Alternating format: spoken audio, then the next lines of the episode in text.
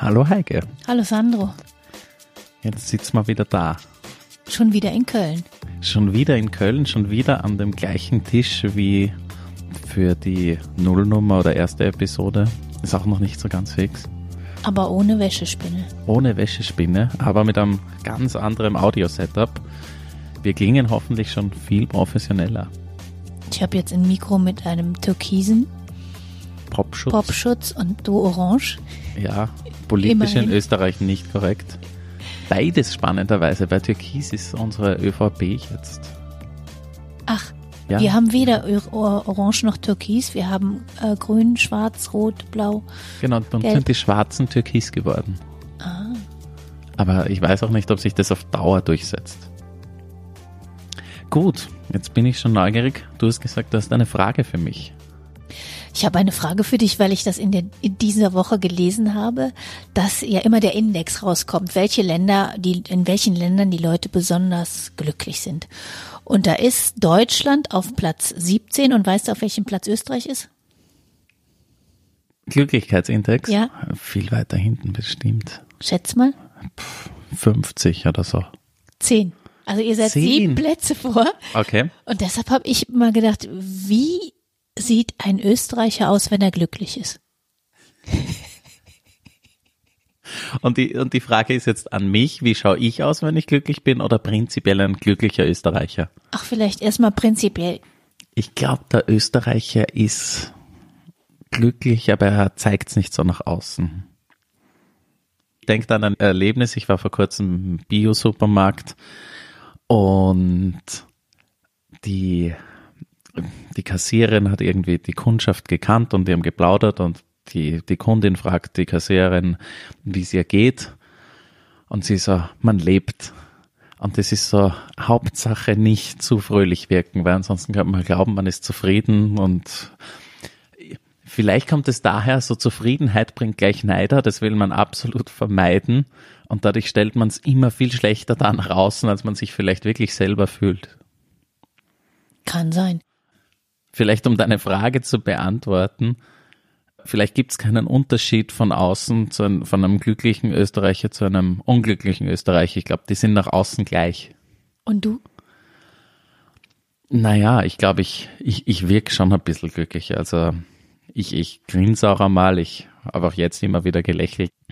Ich habe mich auf alle Fälle gewundert, dass Deutschland nur auf Platz 17 ist, weil dann denkst du ja wirklich, ähm, die meisten haben doch genug zu essen und haben ein Dach über den Kopf. Klar gibt's Probleme und so, aber welchen Leuten geht's schon so gut wie den Leuten hier bei uns? Und äh, da habe ich mich eigentlich gewundert und ich habe mich vor Dingen gewundert, dass die Österreicher vor den Deutschen liegen.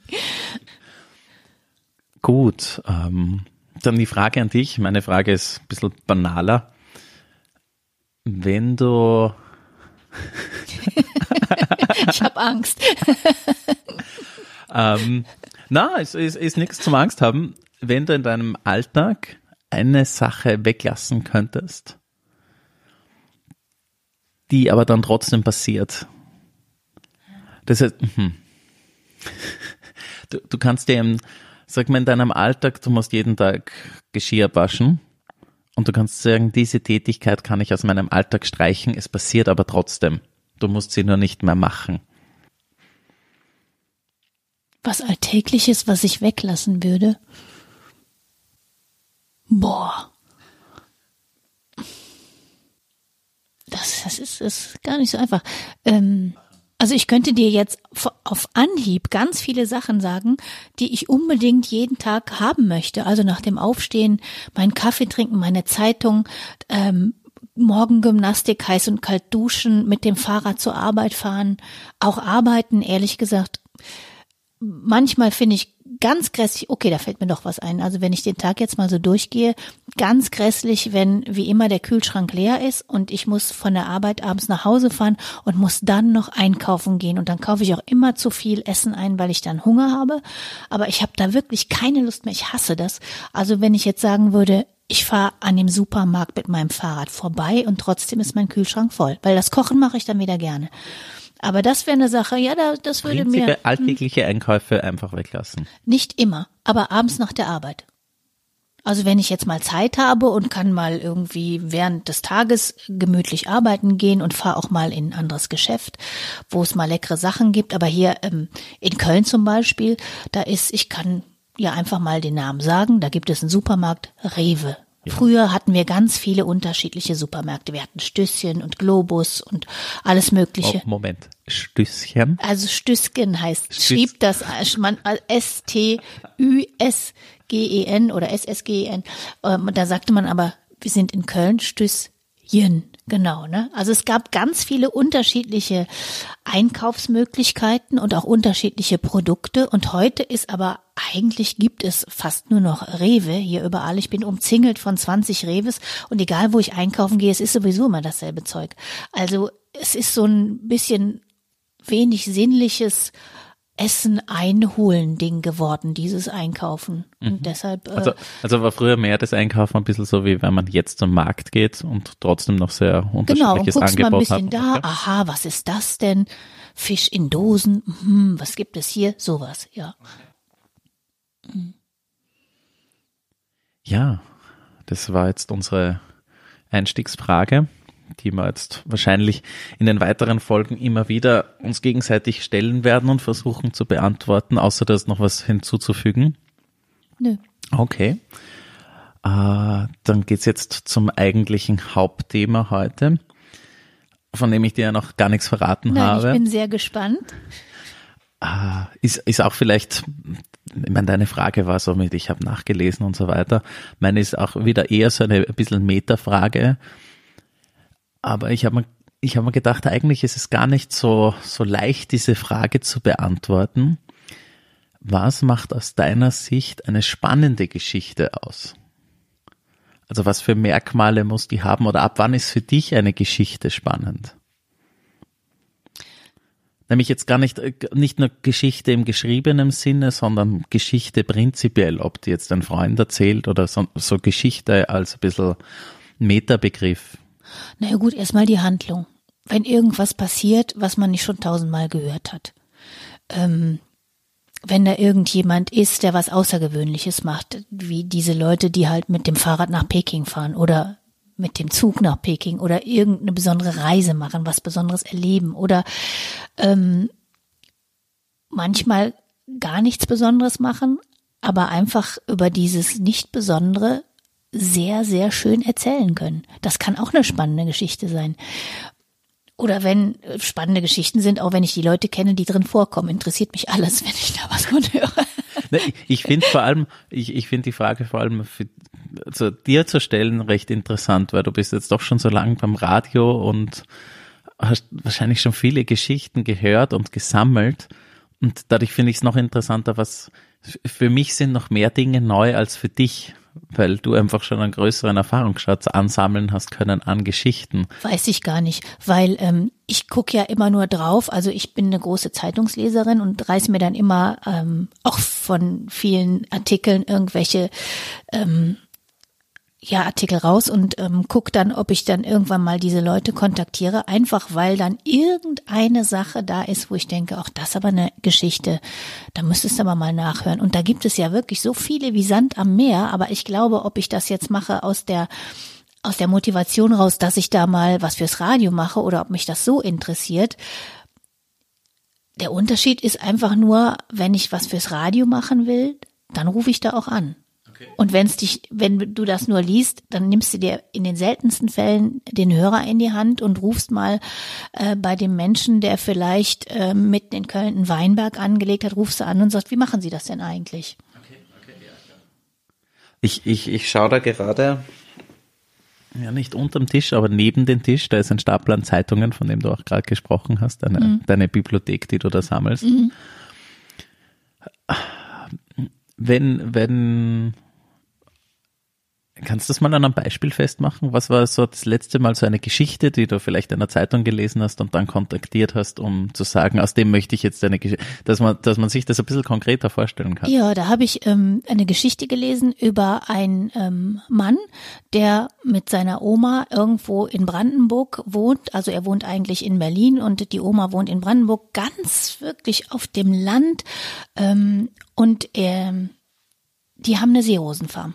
Der arbeitet eigentlich als Marketingmensch und ist aber schon seit ewigen Zeiten begeistert von Seerosen, äh, ist mit einem Mann verheiratet und diese drei, die betreiben diese Seerosenfarm.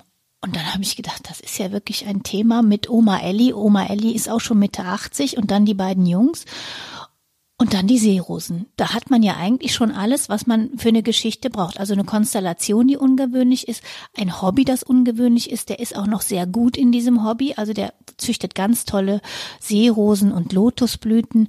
Ähm, und dann habe ich da angerufen, dann bin ich da hingefahren. Und es war ein ganz, ganz toller Tag. Also ähm, erst war die Oma nur da und dann habe ich mich mit der ein bisschen unterhalten und äh, irgendwann kam dann auch ähm, dieser Christian und ähm, dann hat er mir seine ganzen Sachen gezeigt und dann hast du natürlich auf der einen Seite diese Ebene, dass der dir ganz viel erzählt über Seerosen und wie man die ähm, züchtet und oh, was es alles für tolle Sachen gibt.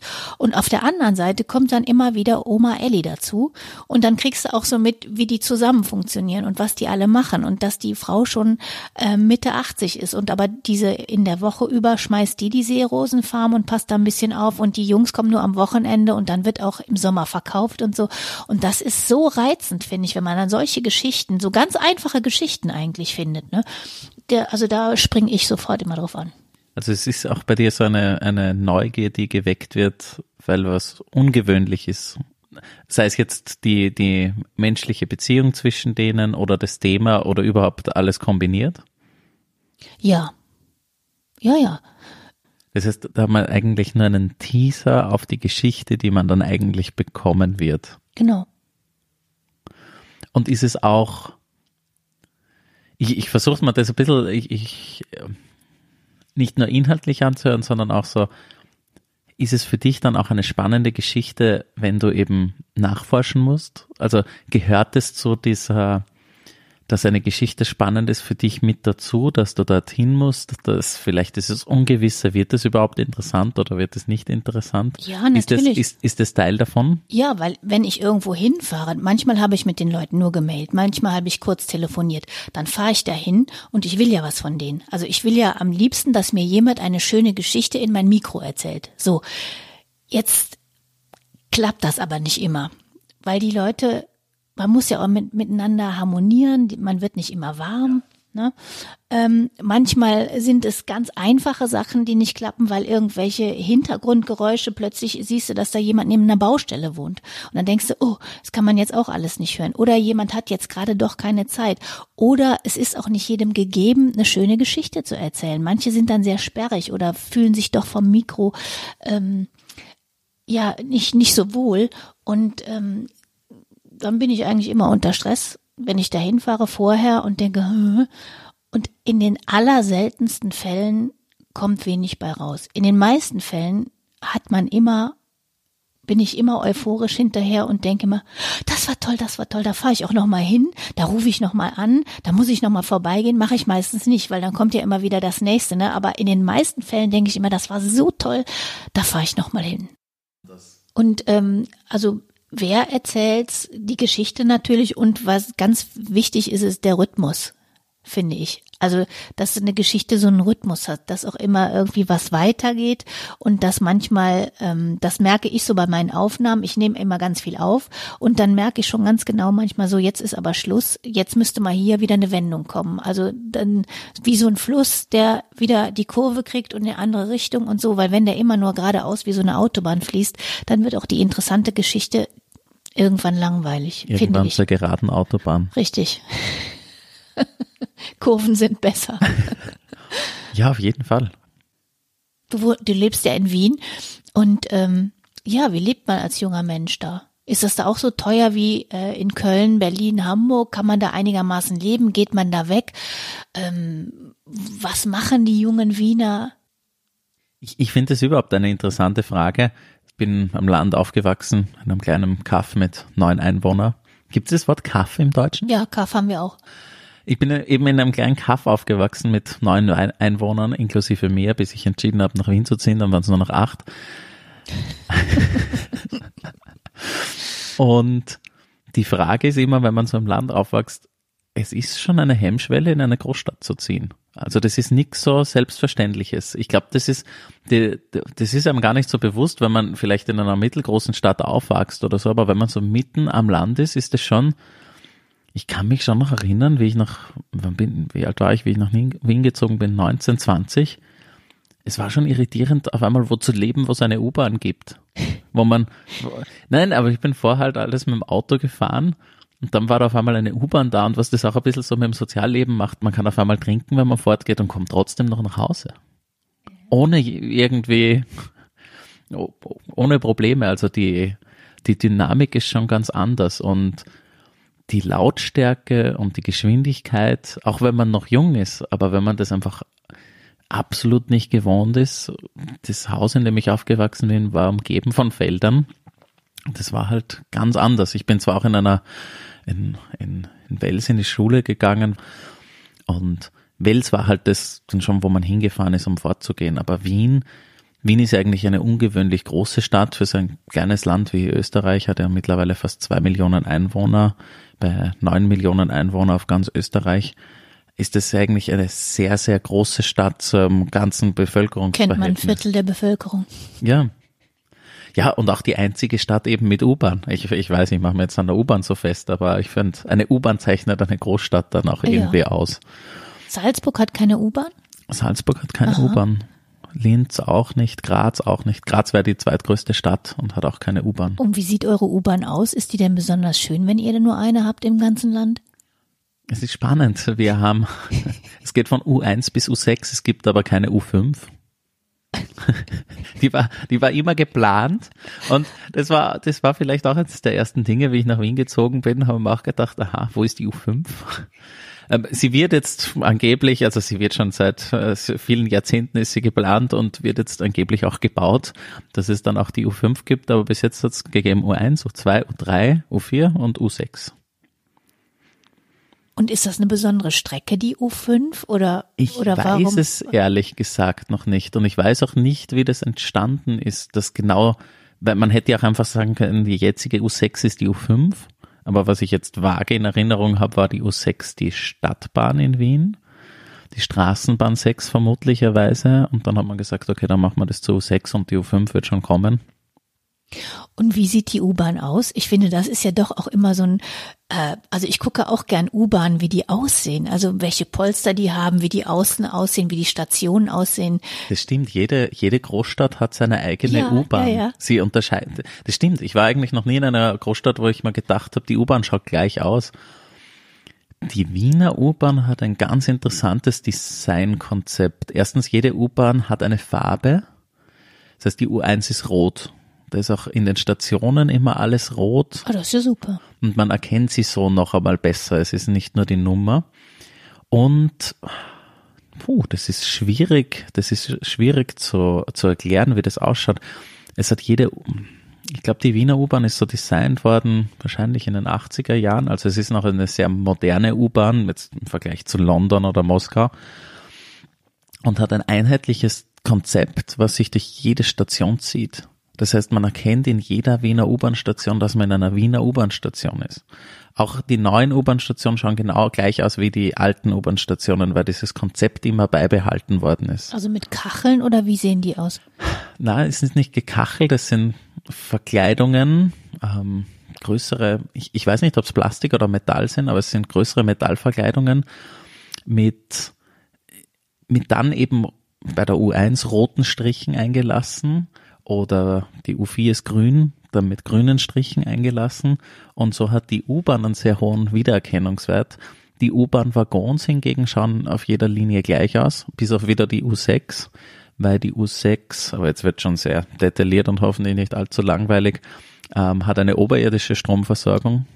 Und die anderen U-Bahnen haben eine Stromversorgung, die vom von den Gleisen abgegriffen wird und dadurch werden dort andere Waggons eingesetzt. Und da erkennt man eben auch ein bisschen, dass die U6 früher die Stadtbahn war und auch große Teile oberirdisch fahrt.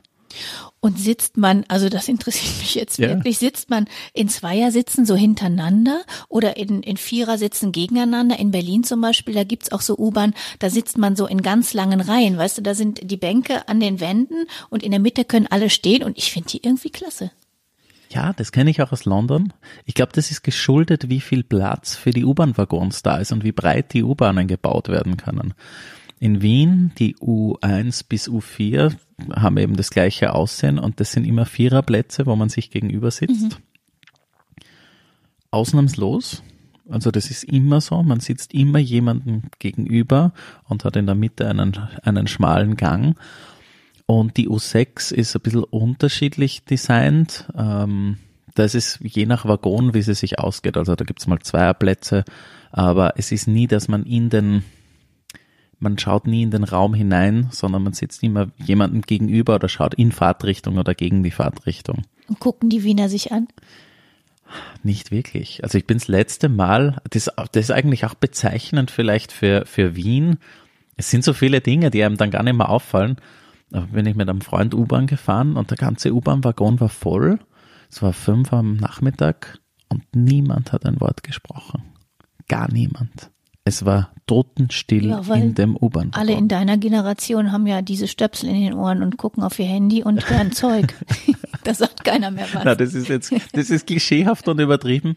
Ich, es war, es, das war einfach ein Moment und das war auch so ein Moment, dass man nicht anfängt zum Reden. Also das wäre unangenehm gewesen, wenn man da jetzt der Erste wäre, der diese Stille dadurch bricht. Diese, diese gemeinsame Unzufriedenheit, die man sich da dann teilt als, als Österreicher. Nämlich jetzt nicht mit den öffentlichen Verkehrsmitteln, sondern so prinzipiell. Was kostet bei euch U-Bahn fahren? Wien ähm, hat keine Zonen mittlerweile mehr. Es gibt nur eine Zone, das heißt ähm, ein, es heißt zwar, nein, es heißt Einzelticket, nicht Kurzstrecke. Ähm, wenn ich das richtig in Erinnerung habe, kostet eine Einzelfahrt im Moment 2,30 Euro und die Jahreskarte kostet 365 Euro, das heißt 1 Euro pro Tag Oh, das ist aber super. Und das ist wirklich super und man hat auch so noch andere Vorteile damit. Wiener Linien sind aus meiner Sicht auch sehr zuverlässig, auch wenn jetzt viele sagen werden, das stimmt nicht, aber die waren einfach noch nie in anderen Großstädten wie New York oder London. Da, da kann man ja wirklich, da kann man nicht meckern. Jetzt. Ja. Hm. Ähm, aber wie sehen die Polster? Das möchte ich jetzt auch noch kurz wissen. Wie sehen die Polster aus? Es gibt keine Polster in den meisten U-Bahn-Garnituren gibt es keine Polster. Also man sitzt auf Pla Holz? Na, Plastiksitze. Plastik. Plastikverkleidung, Plastikschalenssitze. Und da muss ich auch noch was sagen. Also ich weiß nicht, wie das in Wien ist bei der U-Bahn oder generell. Ich bin fast nur noch mit Google Maps unterwegs. Früher habe ich dann auch immer geguckt in den Städten. Die haben ja oft so Apps, wie man sich dann orientieren kann. Aber ich habe festgestellt, ähm, egal wo man ja ist, das, es wird einem die nächste Bus- oder U-Bahn-Station angezeigt, wo ich erst noch zu Fuß hingehen muss. Dann stehen auch die Zeiten, wann es irgendwo hingeht, wo ich umsteigen muss, in welche Richtung ich fahren muss, wie viele Stationen das sind. Da kann ich, also es fehlt auch ein bisschen Abenteuer mittlerweile in den Städten, finde ich, weil man weiß ja eigentlich auch immer, du kommst da wieder an, selbst wenn ich in die falsche steige, sagt mir Google ja dann, wo ich sonst ähm, wie ich da sonst hinkomme. Früher war das anders. Da musste man auch noch mal Menschen fragen oder so. Aber das ist heute eigentlich viel einfacher geworden, finde ich, sich in den Städten zu orientieren. Das ist vielleicht eine, ein, ein gutes Thema, weil du das gerade ansprichst. Du sagst, es war früher mehr Abenteuer. Wenn, wenn ich das so höre, habe ich immer diesen Vorwurf, früher war es besser gleich im Kopf, hast du wahrscheinlich nicht damit gemeint. Aber so aus, aus, aus Neugier würdest du sagen, dass es dadurch Platz gibt für neue Abenteuer, die sich vielleicht ergeben könnten. Also, weil einfach, du musst dich um das eine nicht mehr kümmern, du hast Zeit für anderes und dadurch passieren andere Sachen oder, oder vermisst du das schon bewusst, dass nee. du sagst, Nee, also die Zeit kann ich anders brauchen. Das hat oft früher so lange gedauert, bis man sich irgendwie ähm, zurechtgefunden hat und dann fährt man in die falsche Richtung. Und bis man das wieder merkt. Und dann, wenn man Leute fragt, kriegt man fünf Antworten und wahrscheinlich ist keine richtig. Weil ja auch jeder immer nur seinen eigenen Weg kennt irgendwie, habe ich das allergrößte Verständnis für. Aber ich war da manchmal unterwegs, stundenlang. Und dann kommt man auch zu spät und dann hatte man kein Handy und konnte auch nicht Bescheid sagen, warum man jetzt nicht kommt und immer der Stress und Hektik. Nee, also ähm, da vermisst man nichts. Ich habe dann Zeit für andere Sachen. Abenteuer ist es manchmal trotzdem, weil aber das hängt dann mehr damit zusammen, wer mit einem alles so in der Bahn fährt. Da kann man schon mal das ein oder andere Abenteuer erleben. Aber das ist ja wieder ein anderes Kapitel. Das heißt, du siehst diese Zeit, die du früher einfach mehr aufwenden hast müssen, wohin zu kommen, eigentlich nicht als positiv oder so, sondern eigentlich ist es jetzt besser, wo Ja, man sich weniger um das kümmern muss. Und ist es dann mehr toleriert worden, wenn man zu spät gekommen ist? Nee. Natürlich nicht, weil du, äh, also wenn du jetzt zum Essen eingeladen warst, irgendwo um 19 Uhr oder so, dann weißt du auch, oder um 20 Uhr ist ja jetzt egal und da hat sich jemand Mühe gemacht und da stehen dann die Klöße auf dem Tisch oder die anderen haben auch alle Hunger und du bist mal wieder die doofe Nuss, die in die falsche Richtung gefahren ist. Das macht ganz schön viel Stress. Und das bringt mich ja auch gleich zu meiner nächsten Frage. Ich habe zumindest am Computer nachschauen können und mir das ausdrucken können und habe auch so ein Gefühl gehabt für einen Weg, weil das eingeschätzt worden ist. Wie war das, wie war das früher, wenn du einen, Kom ich war jetzt da in Köln und ich war auf einer Messe und habe in den südlichen Teil der Stadt müssen. Es war so schon schwierig, das einzuschätzen, wie lange ich reell brauche. Natürlich, die App zeigt einem das an. Aber wie hat man früher eingeschätzt, wie lange man wohin braucht, vor allem wenn man öfter umsteigen hat müssen? Ja, das war schwierig. Also du hast den guten alten Stadtplan dir angeguckt, ne? Und dann musstest du ja auch ähm, Fahrpläne gab es auch nicht im Internet. Dann bist du einfach hingegangen und hast geguckt und musstest ganz, ganz viel Zeit einplanen, damit ähm, ja, damit du dann dahin kommst. Ich meine, du, das ist ja jetzt nicht jedes Mal, dass du irgendwo hinfährst, wo es ganz neu ist. Also irgendwann hat man es ja dann raus und weiß, aha, das dauert so lange. Aber das erste Mal war schwierig. Ich, ich kenne es halt gerade noch so ein bisschen so, wie das gewesen sein muss und habe dafür ein bisschen eine Vorstellung, die, die, die jetzige Generation, die absolut mit dem aufwächst, kann wahrscheinlich mit dem gar nichts mehr anfangen. Aber ich, ja, ich, ich stelle mir das wirklich extrem schwierig vor. Einerseits war schon so eine moderne Welt mit Auto und U-Bahn und so weiter. Also Ja. die, diese Grundstruktursachen waren ja gen- eigentlich de facto genau gleich, wie sie jetzt sind. Aber wie man damit umgegangen ist, war total anders. Ich habe da jetzt gar keine so eine richtige Geschichte, aber ich weiß immer, dass, äh, dass es schön war, wenn man zu zweit unterwegs war oder zu dritt. Auch wenn du dich verfahren hast, dann war es nicht so langweilig, wenn du wieder zurückfahren musst. Autofahren war immer Horror. Da haben sich auch viele geweigert. Also das war so der, der Klassiker. Nein, ich fahre nicht, ich weiß nicht, wo es da hingeht. Und äh, da mussten immer dieselben fahren. Wirklich? Ne? Ja, klar. Okay. Das war das heißt, immer so. Autobahn war nicht, wer am besten fährt, sondern wer sich am besten orientieren kann. Ja, ja. Oder da konnte man dann auch immer sagen, nein, du, fahr du, ich will nicht in die Stadt fahren oder so. Dann hattest du das immer am Hacken. Musstest du immer fahren, weil dann viele gesagt haben, nein, das kann ich nicht. Ähm, aber was ich noch weiter fragen wollte, weil du gesagt hast, du bist mit 1920 nach Wien gezogen. Was macht man da als junger Mensch? Wenn ich jetzt Wien, dann denke ich natürlich an ein Kaffeehaus und sowas alles. Also macht man das? Hast du das gemacht? Nein. Also überhaupt so Kaffee. Wien hat eine große Kaffeehauskultur. Aber auch, ich ich mag auch die Kaffeehäuser in Wien, aber ich bin jetzt nicht so regelmäßig dort. Ich trinke gern Kaffee zu Hause. Ähm, das habe ich gar nicht so genutzt. Am Anfang war, ja, man hat sich erst einmal, also bei mir war es zumindest so, ich habe mich erst einmal wirklich an das Stadtleben gewöhnen müssen. Erstens so, nämlich, da, da, da sind ja gleich mehrere Sachen auf zusammengekommen. Man lebt das erste Mal alleine, man geht einkaufen, macht die ga- ganzen Sachen. Ähm, wir haben, also ich damals mit meiner damaligen Freundin bin ich gleich zusammengezogen. Wir haben keine Waschmaschine gehabt in der Wohnung. Dann hat es einen Wäscheplan gegeben. Dann hat man am Dachboden fahren müssen. Das kennt wahrscheinlich eh jeder. Aber das sind schon alles so Dinge, an die man sich erst sehr gewohnen muss und so, so viele Dinge im Alltag sind. Auch kulturell unterscheidet sich halt Wien zu Oberösterreich, wo ich aufgewachsen bin, die, die mir fast einen Job gekostet hätten. Glück gehabt. Da, da habe ich Glück gehabt. Den Job habe ich auch sofort bekommen. Erstes Bewerbungsgespräch, ähm, sofort hingehauen. Und was? Ähm, ich war Account Manager im Retail Trainee. Sehr interessant, ja. Was immer das auch sein mag. Ähm, ich war am ehesten Disponent. Äh, ich war Großkundenbetreuer für Firmen wie Mediamarkt Saturn-Gruppe, Niedermeyer, Hartlau, das sind so Elekt Technik. Im Technik. Technikbereich. Genau, und aber das war, das waren so, weil du gefragt hast, vorher, um auf die Frage zurückzukommen, wie war es in Wien zu leben, das waren eigentlich schon so die großen Sachen. Einfach mal so die Wohnung einrichten, ähm,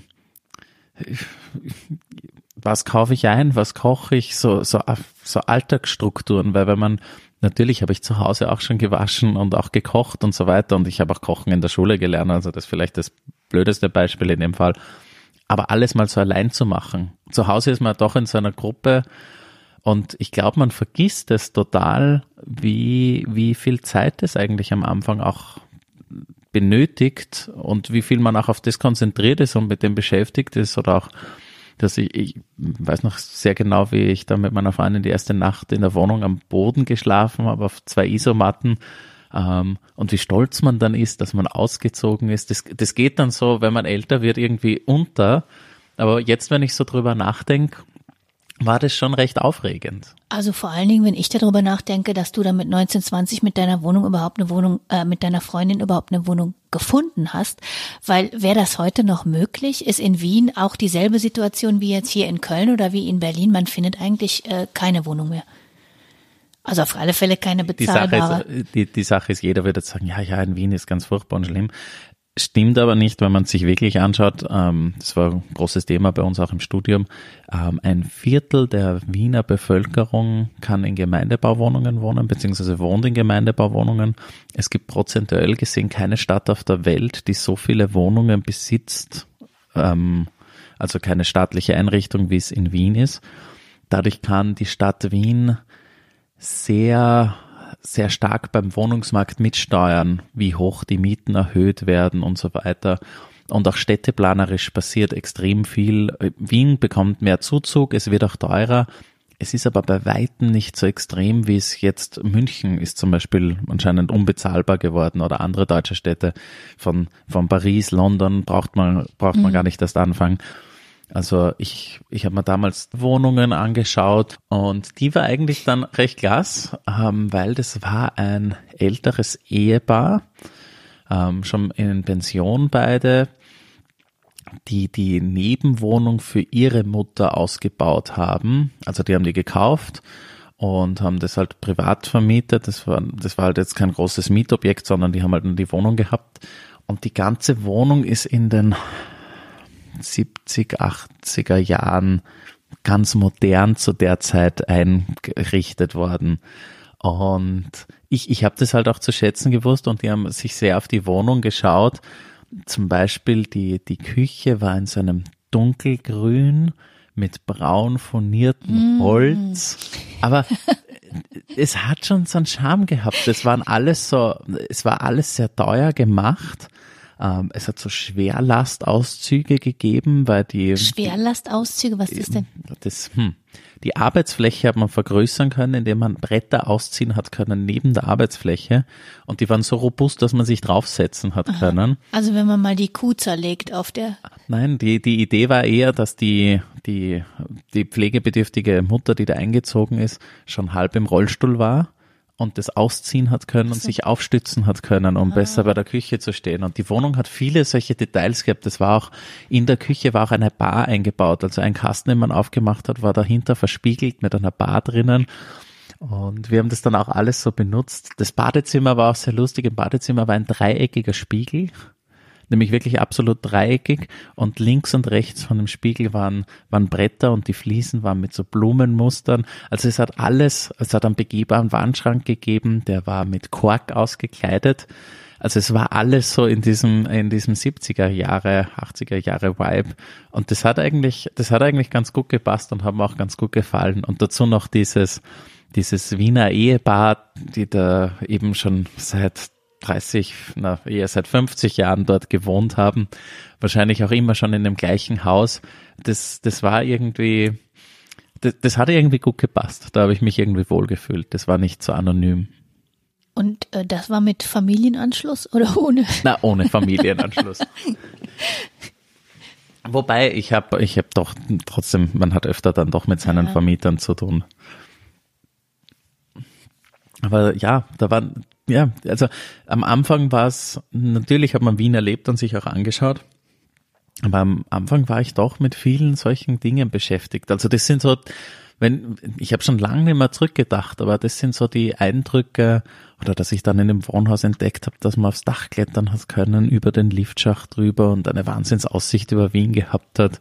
Also das Haus hat viele so, so, so Eigenheiten gehabt, die es vor allem so ältere Mietshäuser häufig haben. Ihr müsstet ja sowieso relativ viele alte Häuser haben, weil es war ja nicht so kaputt im Zweiten Weltkrieg. Nicht jetzt wie Köln 70 Prozent, sondern da stand ja noch viel in Wien. In Wien gibt's viele Altbauten. Das war, war zwar auch ein Nachkriegsbau, aber es gibt auch sehr, sehr viele so Wohnungen mit noch drei Meter hohen Decken. Ähm. Wie war das bei dir? Bist, wie, wie, wie bist du aufgewachsen? Und auf dem Dorf. Auf dem Dorf ja. und dann nach Köln gekommen? Nee. Oder was nee, war nee, so nee. deine? Nee, ich habe ein bisschen gebraucht, paar Schritte, weil wir waren erst, äh, bin ich dann hingezogen mit meinem Mann in so einen kleinen Ort, 5000 Einwohner, weil er kam aus, mein Mann kam aus Mailand. Ich bin also gleich dann auch mit dem zusammengezogen und kam aus einer Riesenstadt, wollte eigentlich gerne nach Köln ziehen. Und dann habe ich gedacht, nein, gleich in so eine große Stadt und sowas alles lieber nicht. Und äh, dann gab es noch eine mittlere Stadt dazwischen, in der habe ich aber gearbeitet damals. Da wollte ich auf keinen Fall wohnen.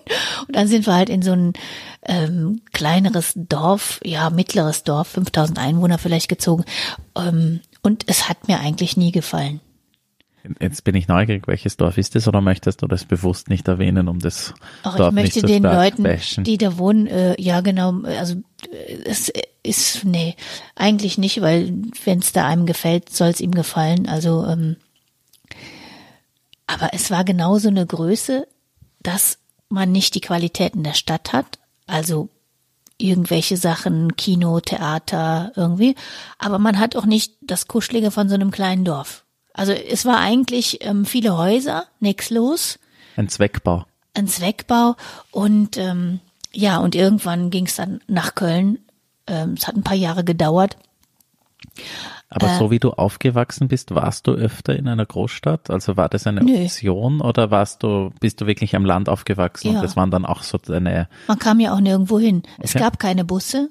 Es gab keine Zweitwagen von Müttern. Die Väter waren arbeiten. Also Ja, ist okay, immer, ne? okay. Und das Größte war, als ich dann älter war, ich bin dann äh, später in Schule gegangen, die war sieben Jahr, äh, sieben ähm, Kilometer etwa Gymnasium entfernt.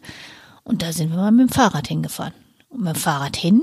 Die Schule ging nur bis mittags bis eins, mit dem Fahrrad wieder zurück. Und als ich dann später älter wurde und das auch so ein bisschen interessanter wurde, dass man mal weggeht oder so, da bin ich dann am Abend wieder mit dem Fahrrad hingefahren. Also hin, zurück, hin, zurück. Ja, aber das hat die gute alte Zeit, das hat mir nichts ausgemacht. Und dann habe ich aber auch schon äh, mit 17 den Führerschein gemacht. Ähm, habe dann gewartet, bis ich endlich 18 wurde, weil ich es nicht aushalten konnte.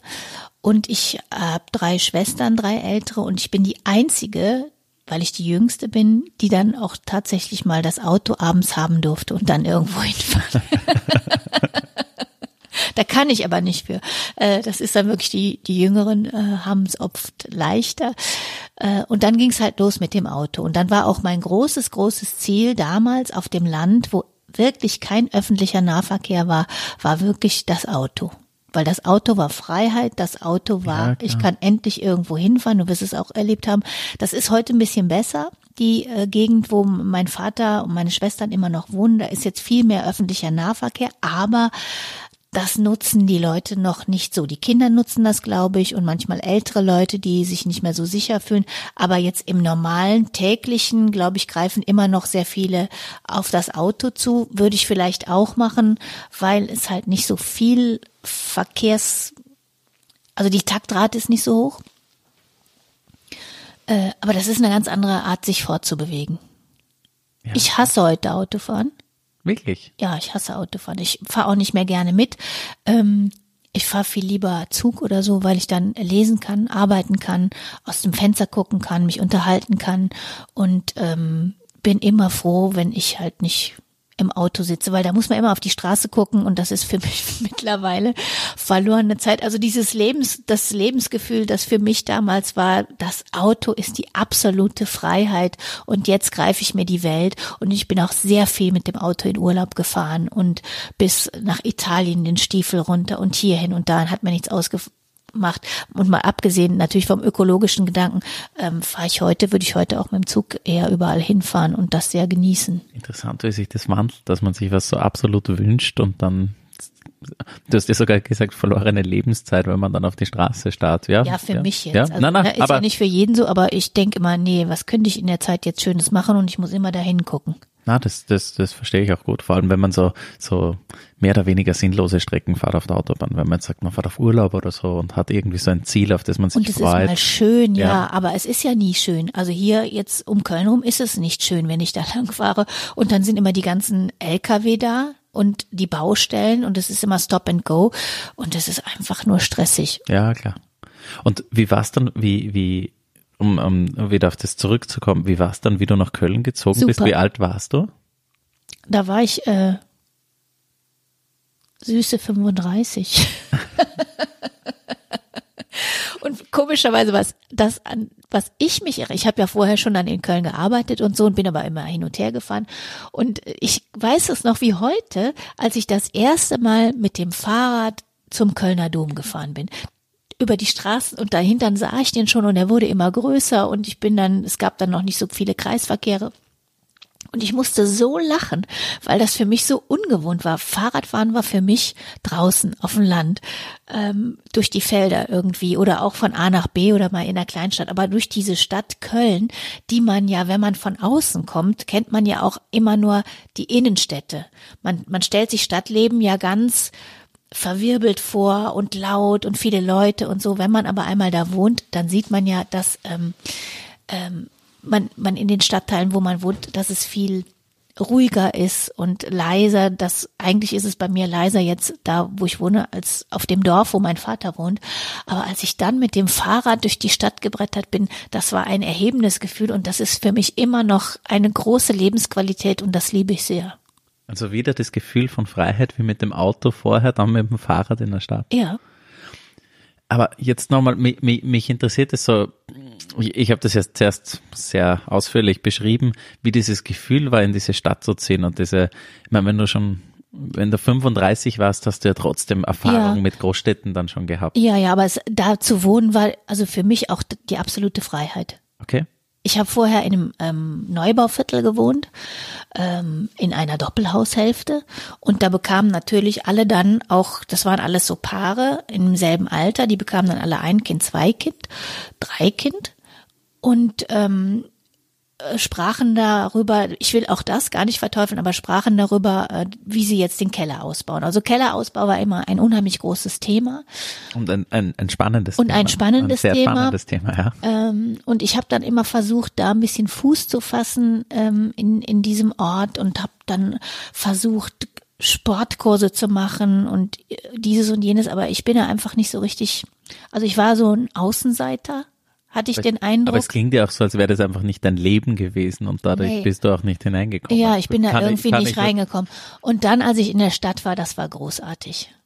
Glaubst du, dass Städte für Individualisten, ist ja eigentlich absurd, aber anscheinend kann, können sich schräge Personen oder sehr Personen, die jetzt vielleicht nicht den geradesten Lebensweg haben oder andere Einstellungen haben, tun sich in Städten interessanterweise leichter nach meiner Erfahrung als jetzt am Land. Wenn ich jetzt am Land bin und das ganze Dorf politisch eine gewisse Ansicht hat und ich habe eine andere, ist es dort hat es für mich privat viel stärkere Konsequenzen, als wenn ich das in einer Stadt bin. Andererseits ist man in einer Stadt und es gibt so viel von allem, dass man sich viel mehr auf kleinere Bereiche zurückziehen muss. Also es ist irgendwie paradox. Hast du auch das Gefühl, dass das so ist, dass, dass in der Stadt, wenn man dann vielleicht nicht einem gewissen Muster entsprechen möchte, dass das viel tolerierter ist gesellschaftlich? Interessiert keinen Menschen. Ja, Genau. interessiert keinen. Die, man, man, man, man wohnt viel enger zusammen, ist aber gleichzeitig viel anonymer. Ja, aber es ist auch wieder nicht so anonym. Also ähm, man kann das schon mitbestimmen, finde ich, wie anonym man lebt, ne? Und und wie man sich mit den Nachbarn Ja, aber man unterhält. kann überhaupt anonym man sein. kann ganz anonym sein. weil ja. das ist mir im Land aufgefallen, wenn man anonym sein wollte. kann man auf dem Land, also da wo man auch, Okay. also in dem Dorf, wo mein Vater jetzt wohnt, das waren früher vielleicht, als ich da gewohnt habe, 1000 Einwohner und jetzt sind es vielleicht 3000, viele Neubau. Da kann man sehr anonym wohnen mittlerweile.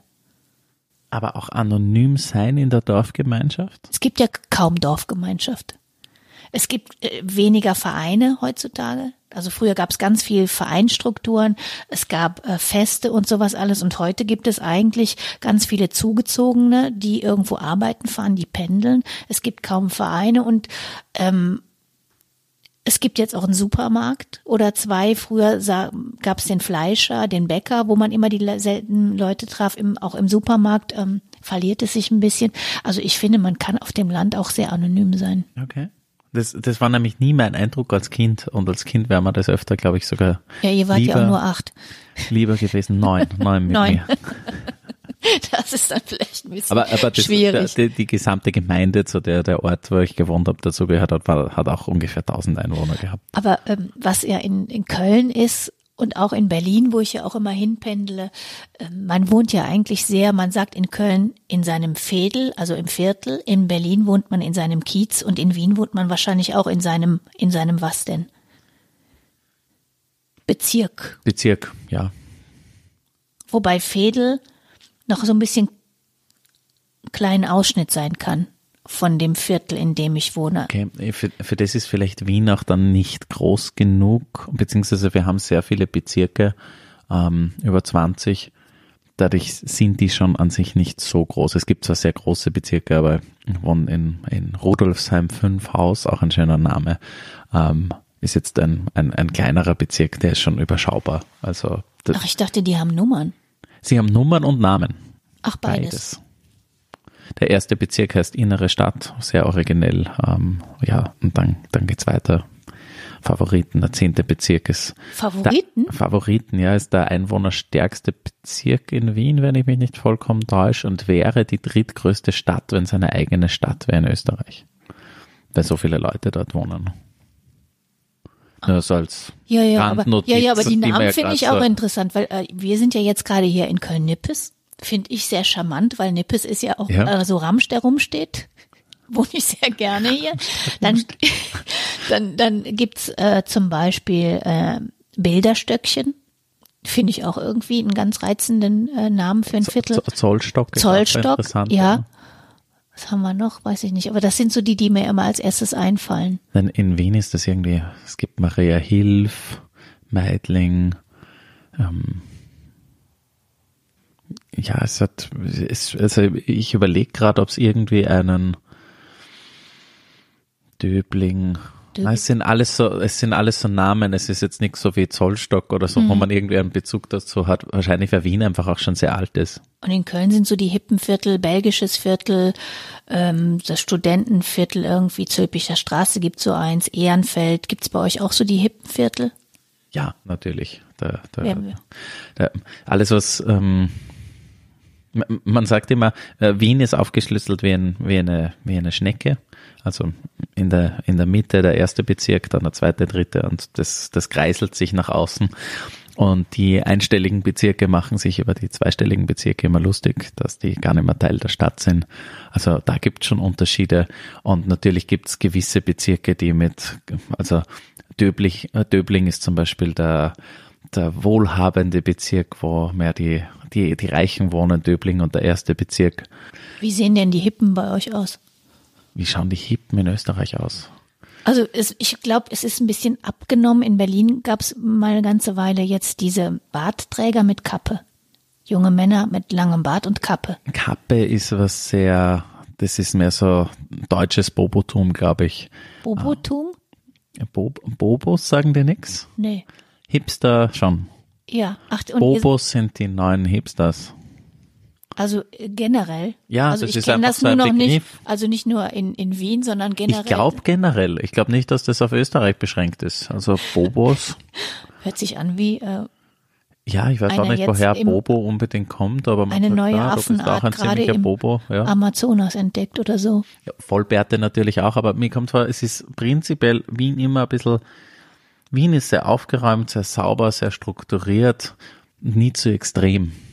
Immer mehr so ein bisschen elegant und ein bisschen spießig und das spiegelt sich auch in den Bobos und ähm, Hippen wieder.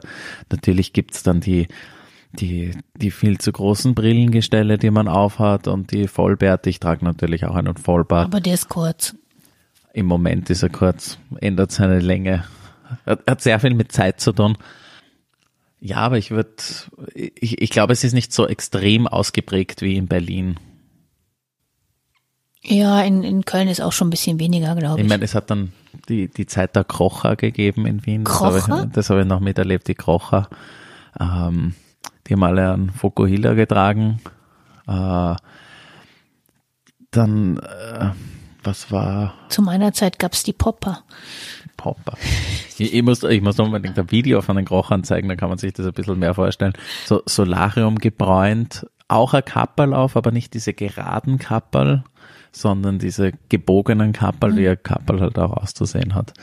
Ähm, aus meiner Meinung. Und nicht dieses, dieses Gangster, Sido, Schas Ding, ja.